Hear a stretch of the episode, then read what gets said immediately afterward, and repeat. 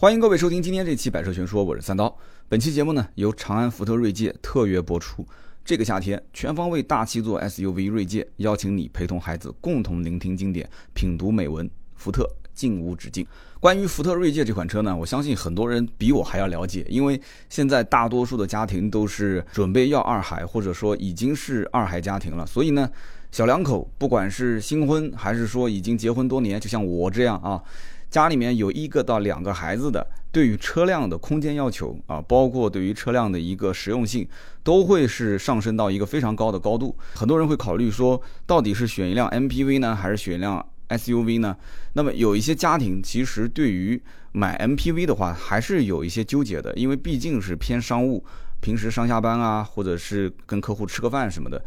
包括有些人家庭里面其实暂且只是一辆车。或者说是把之前的那辆车升级成另外一辆车，所以大家对于这一辆车的要求是比较多的，希望它不仅仅是有一定的工具性，那么更多的它还是有一个社交符号，因为大家其实觉得开个 SUV 才是一个相对来讲啊，出去跟人交际交往觉得比较有面子。那么在这样一个前提条件下，七座 SUV 其实现在是很多一些人的选择，不管是一个孩子还是说将来准备要两个孩子，现在基本。二孩家庭这种增购新车或者说是换购新车的风气是非常非常的盛。那么现在基本上在 4S 店，但凡是一个比较大一点的 SUV 啊，很多的客户会问说这是不是七座的？那么以前是开轿车或者是开那种紧凑型的 SUV 的用户，其实是现在换购七座 SUV 的一个重点的潜在客户群体。那么今天我们主要聊的是福特锐界。其实福特锐界的客户呢有一个共同点，首先呢就是他们对于这种家庭的观念其实非常非常重。因为你想一想，如果不是对家庭观念很重的话，没有必要去选择一辆七座的 SUV 啊。七座 SUV 更多的是对于第二排和第三排的空间以及整个车辆的啊后备箱的空间，它的一个实用性。那么当下又是暑期，那么很多人其实是赶在暑期这个期间。先赶紧去买一辆，或者说把自己的车给换购掉，这样的一个七座的 SUV，然后带着全家出去旅行啊！我也是刚刚是出了一趟长差才回来，在路上是看到很多很多的家庭，都是开着这样的一类七座 SUV，然后是从呃东部的城市一直开到，因为我这次去的是阿坝藏族羌族自治区嘛，然后看到很多的这样的一些车型，就很羡慕他们，确实也是。平时呢，像包括我也是作为一个父亲，都很忙碌，都是为了工作。那么，但凡是有钱的时候呢，感觉没时间；有时间的时候呢，又可能发现手头比较紧，是不是这样子？其实不是的，就算是穷游，有这样的一辆七座的 SUV，一样是可以带全家人到很多的地方。而且，有的时候并不是说花多少钱，花的越多越开心，而是所有的家人在一起。比方说，我这样一个做父亲的角色，陪同孩子，跟孩子亲密的接触。给他带来的这样的一种感觉，或者说是无形之中的教育，才是最重要的，而不是说要花多少钱给他很贵重的东西。很多东西其实真正贵重的，它并不是用钱来衡量。在旅途当中呢，很多人会说，到底怎么样跟孩子去沟通？这一点呢，我个人的一些心得就是，首先你要去精心策划这样的一个旅程，那比方说。呃，我平时周末自驾的时候，两天的行程，那去和回来的路上，我跟我的夫人会先讲好谁会开某一段的行程。那么在这个过程当中呢，我们如果不是谁特别疲劳的话，一般的话我们就按照正常的计划去进行。最近一段时间，孩子比较关注哪些热点？这件事情呢，孩子的妈妈应该是比较了解的，因为她每一天都是陪孩子在一起。那这一方面呢，我比较失职啊，所以可以跟妈妈去商量一下，就准备一些内容。可以通过车内的多媒体，在旅途的过程当中呢，全家一起可以聆听经典、品读美文。那么同时呢，在整个的旅行过程当中呢，不仅仅是目的地才是风景啊，就是整个的行进过程当中，我也可以去做一些功课。比方说沿途的一些风景的变化，比方说啊，在当地的一些建筑的特色，以及当地人的一些与我们不同的生活习惯。甚至是美食啊，孩子也都是吃货，对吧？那么很多好吃的东西跟我们当地都不一样，可以跟他去说一说这些美食的背景。所以说，教育孩子，现在很多人是喜欢在旅途的过程当中现身去说教啊，就是在一个特定的环境里面去跟大家去讲。那么孩子呢，也更容易去接受啊，就不是书本上的知识那么的理论化，那么的生硬。我们在长途过程当中，其实会发现。会遇到很多一些突发的状况。作为一个父亲来讲的话，在这些长途旅行当中，解决各类问题的方式方法，其实真的会对孩子未来的一些处事的方式会有非常非常大的影响。其实，在这一点上，不仅仅是跟孩子增加了一个亲密度，更多的是什么呢？就是对于他来讲，这就是上一堂非常生动的教育课，这比老师在教室里面去教育孩子更加的直接，而且对他的影响非常非常大。那么，一家人愉快的去旅行呢，首先就需要一款非常可靠的大空间的 SUV。啊，我们今天呢就主要说的是福特的锐界。大家其实也很清楚，福特的锐界是七座 SUV 的排行榜里面排名非常非常靠前的一款车型。呃，如果大家实在是不会选七座的 SUV 的话，你直接看一下排行榜就可以了，对吧？这个我们用实力来说话，这是一个非常当仁不让的啊，就是实力非常突出的一个热销车型。那么锐界的七座 SUV 呢，目前有两个排量，一个是 2.0T，一个是 2.7T。那么很多人会觉得说很奇怪，说怎么会是二点七 T？因为大家正常理解，要不就是二点零 T，要不就是三点零 T。但是你别弄错了，这个二点七 T 的发动机啊是非常非常有说法的。这台发动机的参数啊，先跟大家说一下啊，它是一个 V 六的双涡轮增压发动机，三百二十九匹马力，四百七十五牛米，大家可以去比较一下，已经超过。某一些 3.0T 发动机的动力了，那么从账面上的数据就可以看得出啊，福特锐界的这款 2.7T 的发动机的参数是非常非常的强劲，强大的一个扭矩输出可以让人感觉非常的躁动不安啊。这个 GTDI 就是 2.7T EcoBoost 的 GTDI，它是全称。这个 GTDI 是什么意思呢？其实它表示的就是发动机是汽油发动机，就是这个 G。那么 T 呢，就是涡轮的意思。那么 DI 就是。缸内直喷技术，所以它是一个非常先进的涡轮增压技术以及缸内直喷技术都具有的一个 2.7T 的福特的发动机。那么对于这个发动机来讲的话，很多人在网上应该也看过很多的拆解，比方说这个发动机的涡轮它是福特自家的产品，这个很少见啊，因为福特在零部件的自己的制造跟生产方面有着非常非常强大的背景，所以你可以看到它的涡轮上是印有。F O M O C O 啊，这样的一个标记，只要是印有这样一个标记，就是福特自己家的产品。这个 2.7T V6 双涡轮增压发动机非常具有特点，那么也是福特锐界的一个高配车型，就是说 2.7T 的定价是比 2.0T 要高不少的。同时，2.0T 的发动机，也就是目前福特锐界主销的车型当中配备的发动机，整个的账面数据也是非常的漂亮啊，245匹马力，350牛米。你想想看，这样的一个动力去推动一个将近两吨重的，一点九二五吨，也就是两吨重的一个 SUV，实际驾驶起来其实能给你带来一个非常动力充沛的感受。基本上我身边开福特锐界的人，还没有人说这个车动力不行啊，都相对来讲比较满意。那么同时，这个二点零 T 的发动机，其实在很多其他的一些品牌上都在使用，大家其实都很清楚。比方说像林肯啊，像路虎，像捷豹。他们都在用这样的一款 EcoBoost 的 2.0T 的发动机。与此同时呢，大家其实对于这个 EcoBoost 的系列啊，都比较了解，就是它是通过小排量的发动机去实现一个可以媲美大排量发动机的高输出功率，以及大家知道柴油发动机有什么特性？柴油发动机的特性就是高扭矩，它就是用 EcoBoost 这样的一个技术去通过小排量发动机去媲美大排量发动机的高输出功率和柴油发动机的高扭矩的一个特性。同时呢，也可以降低百分之十五的二氧化碳，也可以提升将近百分之二十的一个燃油经济性。所以呢，福特的其实这个发动机技术是非常不错的。这款福特锐界呢，配的是六 AT 的一个变速箱，这个变速箱呢，相对来讲换挡是比较积极的，但是降档的过程当中呢，有一些些不太聪明啊。但是应付日常的一个驾驶，绝大多数的消费者其实不太会有察觉，除非啊，你之前开的，比方说像是 CVT 变速箱或者是 DSG 的变速箱，其实呢，大家都有各自的优缺点。但是你要之前开的是 CVT 或者是 DSG 呢，你再换开这个六 AT 的变速箱，你其实会有一个。哦，体会会非常的明显，就是美系车的变速箱确实是跟这些呃日系、德系的变速箱体验上面有一些差别。那么这种差别并不是说谁好谁坏，而是你得去用心去体会，看看是不是符合自己的一种驾驶感受。那么福特锐界这个车呢，刹车的行程比较短，就给人有一种紧绷绷的感觉。其实这种感觉我觉得是相对还算能接受。为什么？因为这么大的一辆 SUV。如果行程很长啊，就是踩刹车的行程很长，那是你每一时每一刻都要你的神经都很紧绷，啊，就是你刹车紧绷绷，并不代表你驾驶的人会神情紧绷，反倒是如果刹车行程很长、很很柔软啊、很绵软的话，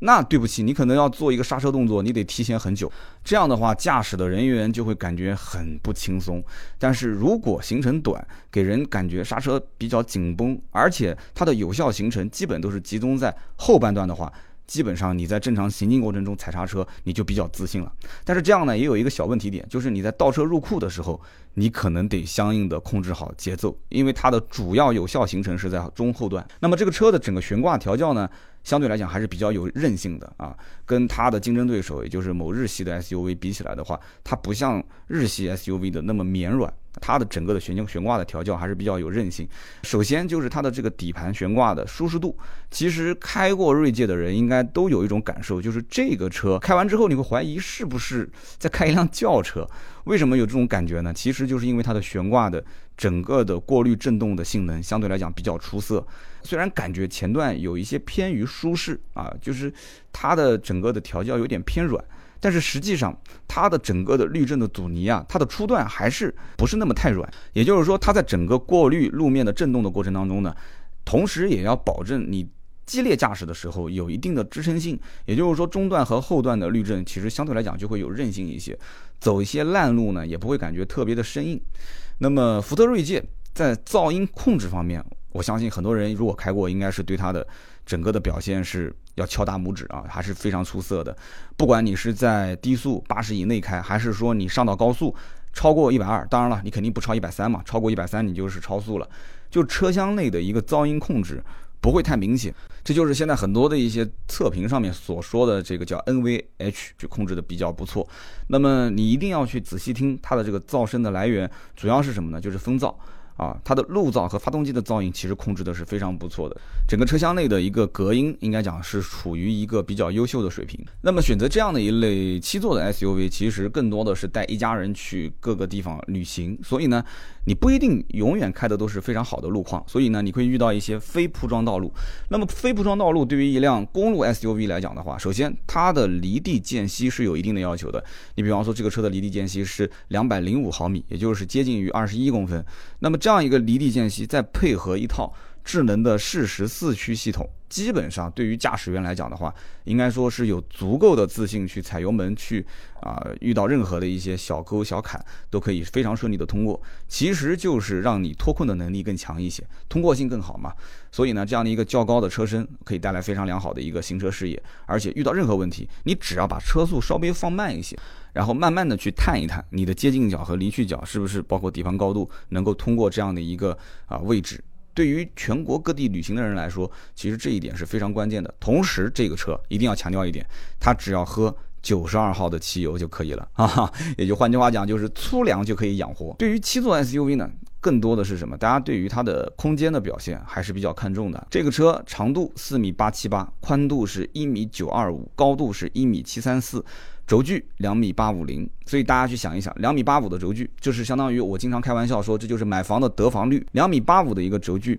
同级别当中应该讲长度、高度、轴距都是有相当优势的。而且你实际坐在车内，你会发现锐界的车有一个特点是什么呢？就是它的头部空间是一个非常大的优势。就是你同级别哪怕是卖的非常不错的七座 SUV，你坐进去之后，你会发现头部空间好像不是特别理想啊。因为七座 SUV 的话，一般第二排还不错，但是到了第三排相对有一些局促。头部空间呢，就有很多一些车子觉得好像还不是特别好，但锐界坐进去就没有那种。空间的压抑感，就头部空间非常不错，二排三排控制的也都还行。那么锐界最关键的一点就是什么？座椅，你上去之后，第一个你感觉哎，头部空间好像没有压抑感，很很宽敞。第二个，你坐到座椅上之后，发现哎，很舒服。这是为什么呢？其实你仔细看会发现，锐界的座椅它的这种厚实的程度以及柔软度，在同级别当中，应该说还是做的非常非常不错的。啊，你可以去试一试这个我们。不吹不黑啊，大家可以到 4S 店去试一下。它对于腿部、背部，包括腰部的这种承托性都非常不错。第一排、第二排你都可以去试一试。那么锐界的第二排座椅呢，还有椅背调节，这个功能呢看起来比较简单啊，但是非常实用。你像我最近一段时间跑长途，一天都是十多个小时在路上，你知道坐在这个车厢内，长时间的改变不了自己的坐姿是非常痛苦的一件事情。如果能把椅背有一些角度调节的话，对于长途乘坐时候的一些舒适性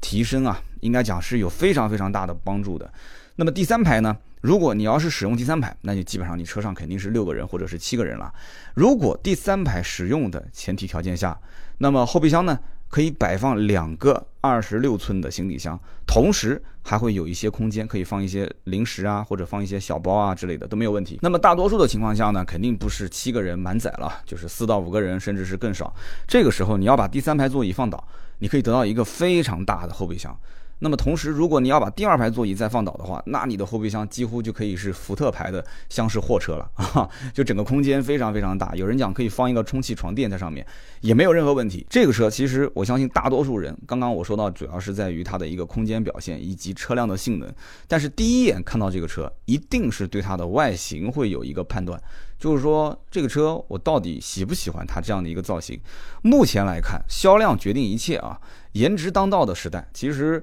中国的老百姓的一个审美呢，是相对偏中庸的，就是你的造型不要太激进。那么对于像福特锐界这样的一个原汁原味的一个美式肌肉风格，就整体看上去呢，非常的健壮啊，厚实，然后呢那种很大，但是又不显得臃肿，然后圆润呢又不显得有那么太过于锋芒毕露，对吧？其实中国人就讲究中庸，你只要这个车做的呢，给我感觉是那种中庸的美感，一般情况下大家都比较愿意去用人民币投票。所以呢，这个车你会发现一个特点，就是福特锐界它对于在镀铬方面啊，镀铬就是那些亮条啊，在这个使用方面它是比较小心的啊，就不会用大面积的一些什么镀铬的中网啊，或者是各种镀铬的一些啊玻璃上的一些饰条，它更多的是用一些镀铬和哑光面去进行交错的搭配。去突出它的一种立体的感觉，这一点我觉得非常非常聪明，而且从外观的整个的设计上来讲的话，时尚度啊，包括运动感，其实也都有。那么入门版本它配的是十八的轮毂，那么这个高配版就是豪锐型，它配备的就是像十九寸的枪灰色的轮毂，而且整个的视觉效果更加的运动感，而且更有档次。那么很多人打开车门看到这个车的内饰，其实最大的感受，第一个呢就是仪表盘两侧的彩色液晶屏。给人感觉呢，这个科技感非常强，同时中控台大面积的这个软性材质，触感也不错。整个的福特锐界在配置方面呢非常丰富啊，一六款、一七款加在一起，二点零 T 一共有七款车。最畅销的目前两驱豪锐版啊，包括四驱的豪锐版都卖得非常不错。那么还有一个更高配置的三十三万多的四驱的尊锐也卖得非常不错。同级别当中。应该讲对比下来来看的话，福特锐界的配置是非常丰富的。比方说同级别当中啊，福特锐界 LED 大灯，它配备的这个配置就同样价位，那么同级别其他车可能还是卤素灯。那么以及比方说胎压监测、电动后备箱、换挡拨片、后排座椅电动调节，包括后视镜加热啊，这些你去看一看，同级别比较一下，同样价位的话。福特锐界的配置比别人要多很多。那么第二排、第三排的它的座椅有一个功能，我觉得非常实用，就是它有一个电控的翻折功能，就是第二排和第三排的座椅，这是一个相当人性化的一个功能。你可以想象一下啊，如果作为一个男性司机，你在那边搬行李的时候，老婆抱着孩子，想要把孩子放在第二排，自己去第三排，那么这个时候女性司机其实通过这个电动座椅的一个调节。就可以啊，不管手上抱着孩子还是抱着东西，从容的去应对，而不需要说啊还要把孩子放到地上，然后再用手去搬这个行李，甚至又搬不动啊，就满头大汗。这样的一个电动的第二排和第三排座椅的这个翻折功能，我觉得非常的人性化。那么同时呢，全景天窗尺寸也非常大啊，这样的话你坐在后排也不压抑。而且像这种车辆，大家想一想，长途旅行的过程当中，你希望什么东西最多？有人讲这是个脑筋急转弯吗？啊，不是，我们就正常想啊，什么东西最多？你肯定是希望储物空间最多，是不是这个意思？那么这个车子上面你会发现，它在座椅的下方有一个小抽屉，哎，这个很有意思啊。你想增加储物空间，就几乎能用的地方都给你用上。同时，中控台的上方也有一个储物盒，都非常的实用啊。经常我们上高速，对吧？高速公路的卡拿到手上随便乱扔。结果交费的时候找不到卡了，然后很多的一些交费的发票，对吧？很多人喜欢把它收集起来，有的是公司冲账啊，有的是去报销啊，或者怎样。那么你把它集中放在中控台的这一个储物格里面，非常的非常的实用。其实呢，大家对于一台七座 SUV 的要求并不过分啊，安静平顺、乘坐舒适、动力充足，就满足这几个条件就可以了。你可以顺顺利利的、安安静静的、舒舒服服的带我到全国各地我想去的地方去玩，带着我们一家几口人，对吧？让我跟孩子一起能有一个非常愉快的旅行。那么对于旅行来讲的话，对于孩子的意义，其实比大人的意义要重大很多。其实很多的一些大人，就包括像我们这些做父母的，出去旅行无非就是放松一下，让自己的心情放空，让自己的整个的一个压力释放。但对于孩子来讲的话，它是一个被教育的过程。很多年轻人其实现在的教育方式都在改变，他们喜欢是在旅行当中去教育下一代。我呢，其实就是这样的一种人啊。我其实对于孩子在学校所受到的教育，并不是特别特别的要求他多么的优秀，而更多的是我希望他能在旅途当中啊，对自己的性格能有一些优化。能跟更多的一些陌生人去接触、去交朋友，那么这样的话呢，呃，大人其实在这种快节奏的生活当中啊，通过旅行缓解自己的压力。孩子呢，在旅行当中，他不但是学到了很多的一些新鲜的知识，而且是非常不抽象的，就是非常具体的一些知识，而不是书本上的那些理论的东西。同时，我觉得他的性格的变化比我们想象中要大很多。一个经常出去旅行的孩子和一个经常在补习班啊，在学校上学，在家里面读书的。这个孩子，两个孩子之间的性格或者说是情商，真的是差别非非常非常的大。而作为一个父亲来讲的话，包括像我也是真的是非常的忙。我只要是不出差，我要是在家的话，我一定会想尽各种方法，说，哎，跟夫人讲说，我们要不要带孩子出去玩一玩啊？到什么地方自驾游？不用特别远，不要总是把自驾这件事情想得非常的困难啊，总是觉得说，一要自驾了，第一个是不是要花很多钱啊？啊，第二个是不是要去很远的地方，要带很多的东西啊？会不会有危险啊？会不会遇到困难啊？啊，我的车是不是开不到什么地方啊？或者是遇到什么问题啊？这些东西，我觉得真的，作为一个男人来讲，前怕狼后怕虎，那最终的结果是什么？就是用一句我也不太喜欢的话，就是让孩子输在起跑线上。那么其实输不输在起跑线上，并不是说你有多少钱能让他得到多少非常好的教育。我觉得更多的是什么？就是孩子的陪伴，一个完整的家庭对于孩子的一个重要性。那么一家人在旅途当中，对吧？我作为一个父亲的角色，我陪伴他，我在车厢内，我在行驶的过程当中跟他讲解各种沿途的风景，他会觉得说哇，爸爸的知识多丰富啊。那么跟他说路上的一些文明的。交通行为和一些不文明的交通行为，正面的、反面的教材都跟孩子去说。你想一想，将来驾校只是教会他怎么开车啊，如何能把这车开到路上，但是怎么把车开好这件事情，我觉得不是一天两天形成的。从小去自驾，在自驾的过程当中，其实孩子不仅仅是学到了更多的知识。我觉得你像不管是参与交通也好，还是对于风土人情各个方面的一些这种潜移默化的教育，对于他。啊，一个性格的形成非常非常大，是有帮助的。而且在孩子的记忆里面，对于父亲和家里面陪伴他出行的车，其实是一样的，都是通过一点一滴。所建立起来的信任感，其实无论是日常的陪伴，还是长途的旅行，好爸爸应该是抽出时间多多陪陪孩子。